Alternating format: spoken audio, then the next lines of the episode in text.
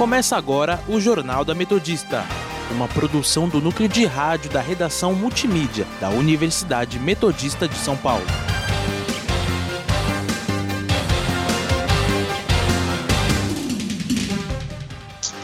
Olá, boa tarde, eu sou Felipe Laurindo. Eu sou Lucas Teixeira. Agora são 5 horas da tarde e 1 minuto e está começando o Jornal da Metodista. Você pode nos seguir pelo Instagram, arroba portal RR Online ou arroba Sônica Metodista. Também estamos na Rádio Sônica pelo Spotify. Vamos agora com as principais notícias dessa sexta-feira, dia 10 de setembro de 2021.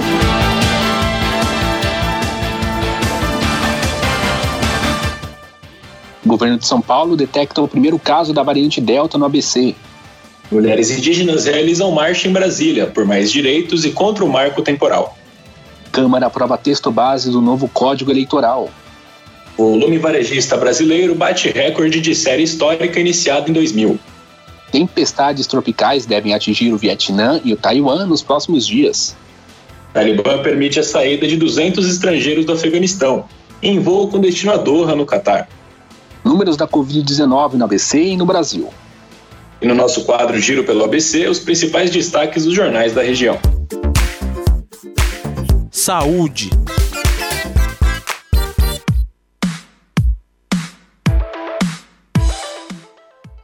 O Brasil registrou 747 mortes por Covid dentro de 24 horas e o total ultrapassa 585.205 óbitos desde o início da pandemia. Com isso, a média móvel de mortes nos últimos sete dias ficou em 457, a mais baixa desde 13 de novembro, quando estava em 403. Em comparação à média de 14 dias atrás, houve queda de 32%. É o 17º dia seguido em que o país apresenta recuo na média móvel. Já o Brasil, já o ABC, perdão, registrou 15 óbitos por Covid dentro de 24 horas. A média móvel é de 6 mortes nos últimos 7 dias, uma queda de 56,18% em relação à média anterior. A região soma atualmente 10.644 óbitos pela doença e 257.573 casos confirmados desde o início da pandemia.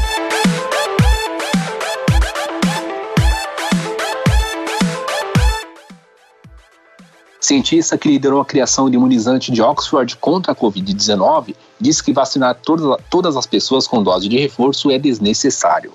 A, professor, a professora Sarah Gilbert disse ao jornal Daily Telegraph que alguns grupos vulneráveis precisam de reforços, mas que na maioria dos casos a imunidade está durando bastante. Ela também fez um apelo para que as doses sejam enviadas para países necessitados. O órgão consultativo do Reino Unido deve dar nos próximos dias um parecer final sobre as doses de reforço no país.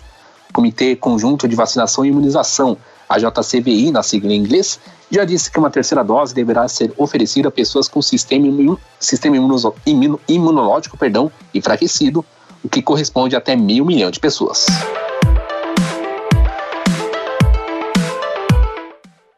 O governo de São Paulo, por meio da Secretaria de Saúde, detectou o primeiro caso da variante Delta na região do ABC.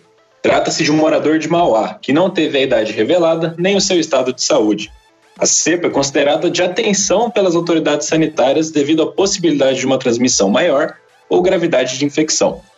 De acordo com o levantamento da Secretaria Estadual de Saúde, a capital paulista é a cidade com maior número de casos identificados da variante Delta, com 405, seguida de Itapevi com 26.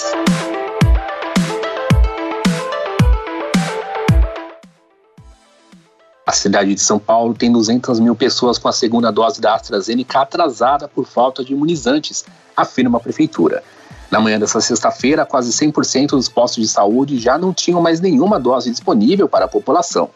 O problema vem ocorrendo desde o início da semana e gerou um impasse entre a gestão estadual, municipal e o Ministério da Saúde. Tanto o governo do estado quanto a prefeitura acusam o governo federal de alterar o cronograma de envio, atrasar repasse de lotes e provocar o desabastecimento dos postos, principalmente na cidade de São Paulo. Política.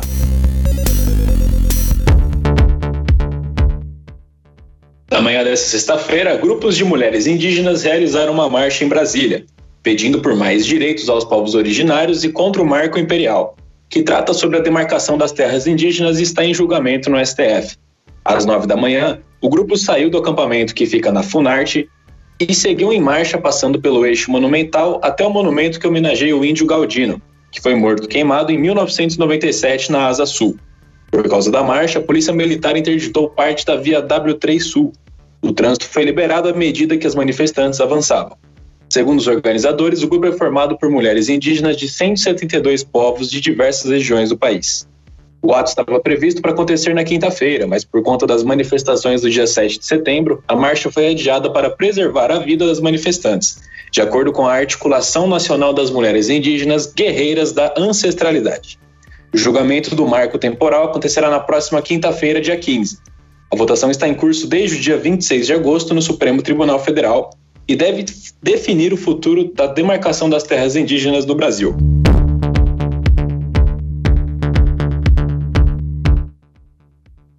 A Câmara aprovou na noite desta quinta-feira o texto base do novo Código Eleitoral, que propõe uma ampla mudança nas regras para partidos e para as eleições. Ainda faltam ser votados alguns destaques do texto, como sugestões de alterações no projeto. Para virar lei, ainda é necessária aprovação do Senado. As mudanças só irão valer para as eleições do ano que vem, se passarem pelo Congresso e forem sancionadas até o mês de outubro. Entre as principais mudanças no Código Eleitoral estão a proibição da divulgação de pesquisas no dia e na véspera das eleições, a obrigação dos institutos de informar o percentual de acertos nos últimos cinco pleitos e o fim da quarentena de cinco anos para a candidatura de policiais, militares e juízes. O texto também prevê a punição para quem divulgar ou compartilhar dados, informações falsas ou fora de contexto, com o objetivo de influenciar o eleitor.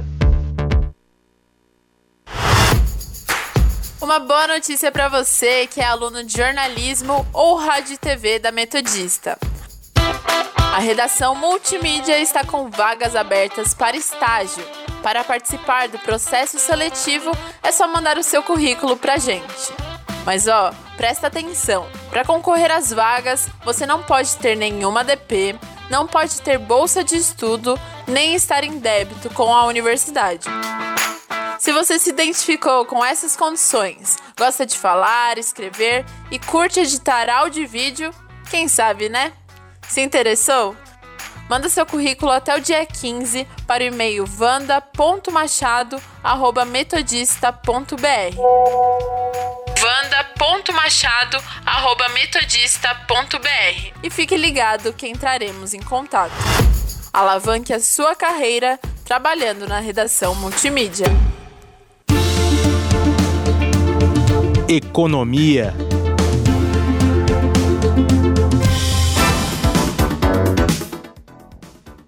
Com um avanço de 1,2% em julho, o volume varejista brasileiro bateu recorde da série histórica iniciada em 2000.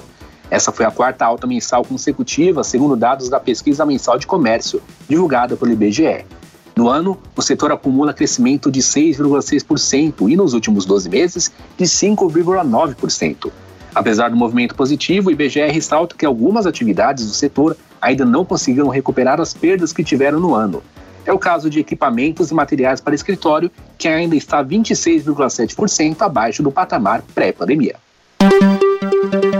Indicadores econômicos. 5 horas e 9 minutos. Vamos agora com os indicadores econômicos com a repórter Luciana Kim. Boa tarde, Luciana. Boa tarde, Lucas, Felipe e a todos sintonizados aqui na Rádio Sônica. Hoje, o principal índice da Bolsa Brasileira abriu o dia em alta de quase 1%, mas operou com uma queda firme na última hora. Por volta das 4 da tarde, a Bolsa Brasileira recuava 0,02% aos 115.297 pontos. Já o dólar só operou em alta hoje. Às 16h50 minutos, a moeda norte-americana apresentou um aumento de 0,76% a R$ 5,26.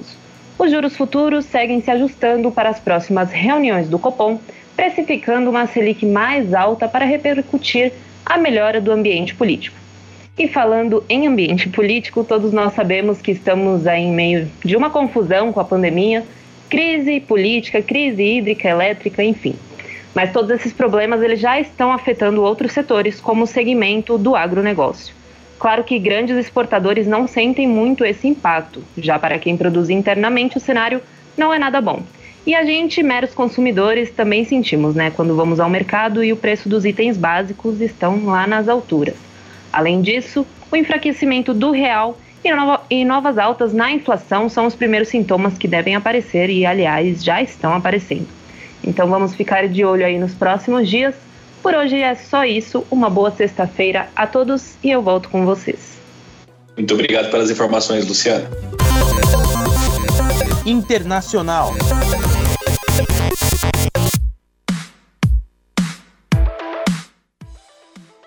Talibã permitiu na última quinta-feira a saída de 200 estrangeiros do Afeganistão, por meio de um voo que voltava do Catar. A nacionalidade dos estrangeiros que embarcaram no voo no, com destino a Doha não foi divulgada. Essa é a primeira operação de retirada desde que as tropas americanas saíram do Afeganistão no fim de agosto. Imagens exibidas pelo canal de televisão afegão Al Jazeera mostraram diversas famílias aguardando com suas malas no aeroporto de Cabul. As tropas dos Estados Unidos retiraram 123 mil pessoas do país, entre elas afegãos que temiam ser vítimas de perseguição dos talibãs, por conta de sua profissão, opiniões ou por terem trabalhado para países estrangeiros nos últimos anos. As autoridades americanas admitiram que ainda havia pessoas para serem retiradas do país quando as últimas tropas o deixaram em agosto. O secretário de Estado americano Anthony Blinken visitou o Catar nessa semana e afirmou que obteve o compromisso dos talibãs para permitir a saída das pessoas que desejassem abandonar o país.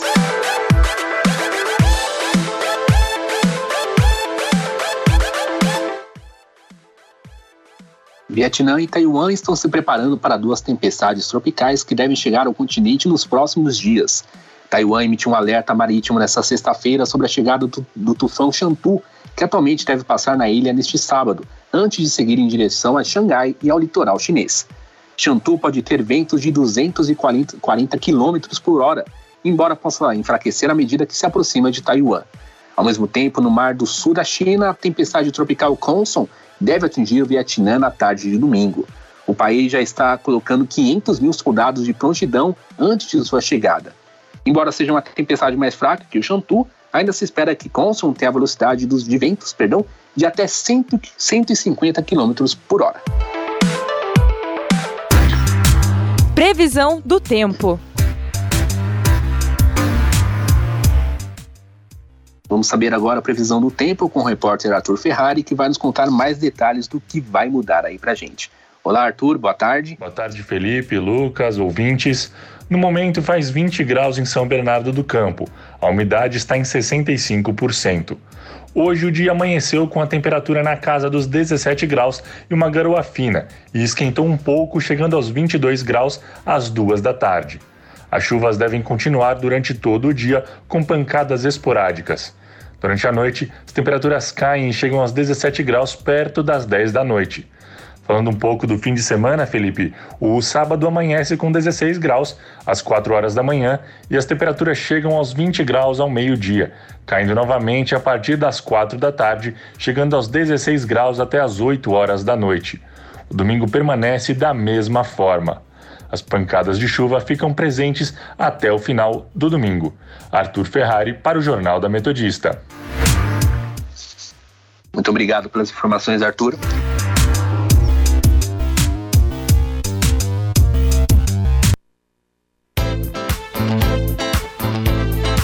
Cultura.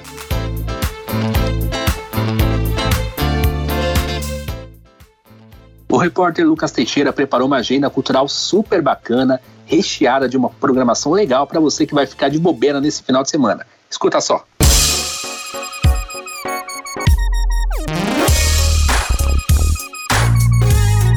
Olá, ouvintes da Sônica, tudo bem com vocês?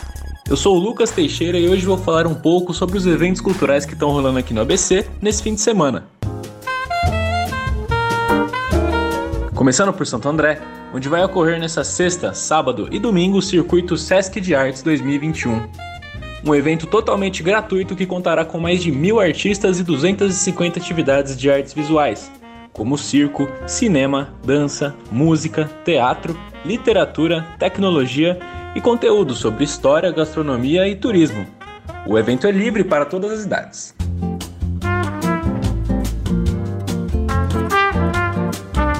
Já domingo, em São Bernardo do Campo, teremos a oficina de gestão cultural, com a atriz, produtora e consultora cultural Amanda Mendes, que trabalha mais de 20 anos com produção e administração de projetos culturais, como teatro, cinema, literatura, música e artes visuais. Na oficina serão abordados diversos assuntos para ensinar os alunos como transformar uma ideia em um projeto cultural. Você ainda pode fazer sua inscrição pelo site da Agenda Cultural de São Bernardo do Campo. O curso é gratuito e indicado para maiores de 16 anos.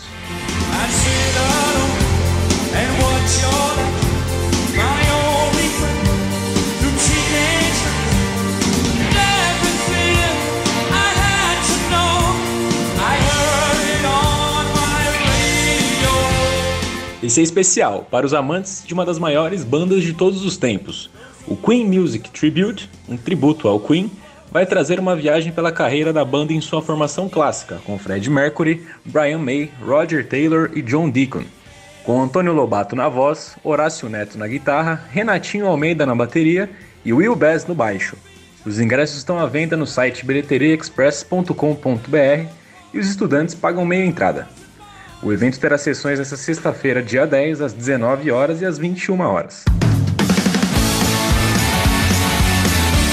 Para a criançada se divertir no cinema, estreou essa semana Patrulha Canina, o filme.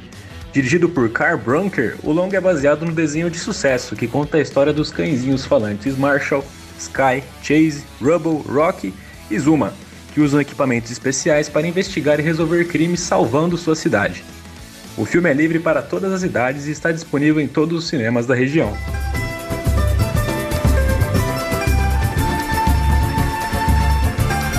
Para os casais apaixonados, a comédia romântica nacional Um Casal Inseparável também estreou nesta quinta-feira. Com um elenco de peso com os atores Marcos Veras e Natália Dill, o filme conta a história de uma professora de vôlei de praia que nunca teve interesse em se casar. Porém, isso muda depois que ela conhece um pediatra bem-sucedido e romântico. O filme não é recomendado para menores de 12 anos e os ingressos estão disponíveis nas bilheterias de todos os cinemas da região.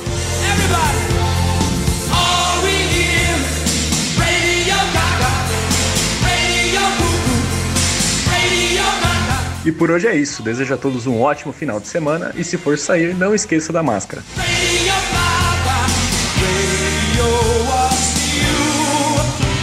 Os trabalhos técnicos foram de Léo Engelman roteiro de Lucas Teixeira, orientação da professora Filomena Saleme. Lucas Teixeira para a Rádio Sônica.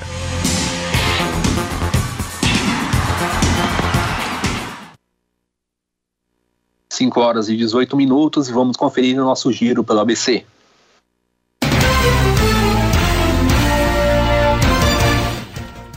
Diário do Grande ABC, consórcio intermunicipal do Grande ABC oficializa a cadeira para a prefeitura da capital. Repórter Diário, o setor administrativo ganha mudanças impulsionadas pela pandemia. ABC no ABC, aplicativo de transporte somente para mulheres, chega a São Caetano. ABC Repórter, Santo André iniciou a dose de reforço para idosos com mais de 85 anos. E no portal do Rude Ramos Online você já pode conferir a edição do Direto da Redação, que traz uma reportagem especial sobre os 20 anos dos ataques ao World Trade Center.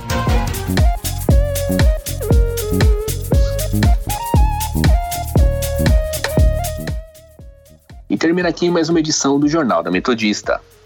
O jornal vai ao ar ao vivo de segunda a sexta-feira, às 5 horas da tarde, e reprisa às 9 horas da noite. E você, caro ouvinte, pode continuar nos acompanhando pelo Instagram, arroba portal RROnline ou arroba Sônica Metodista. Não esqueça que a Rádio Sônica está na Podosfera. Além do Mixcloud, você pode nos ouvir no Spotify, Deezer, Google Podcasts, Pocket Casts, Radio Public, iTunes, Overcast e Castro. Para mais informações, acesse o nosso portal através do endereço www.metodista.br barra rronline.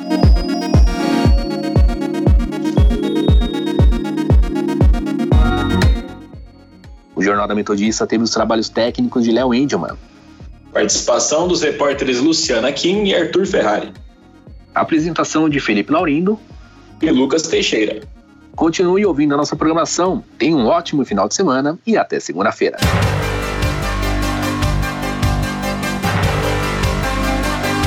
Fica por aqui o Jornal da Metodista.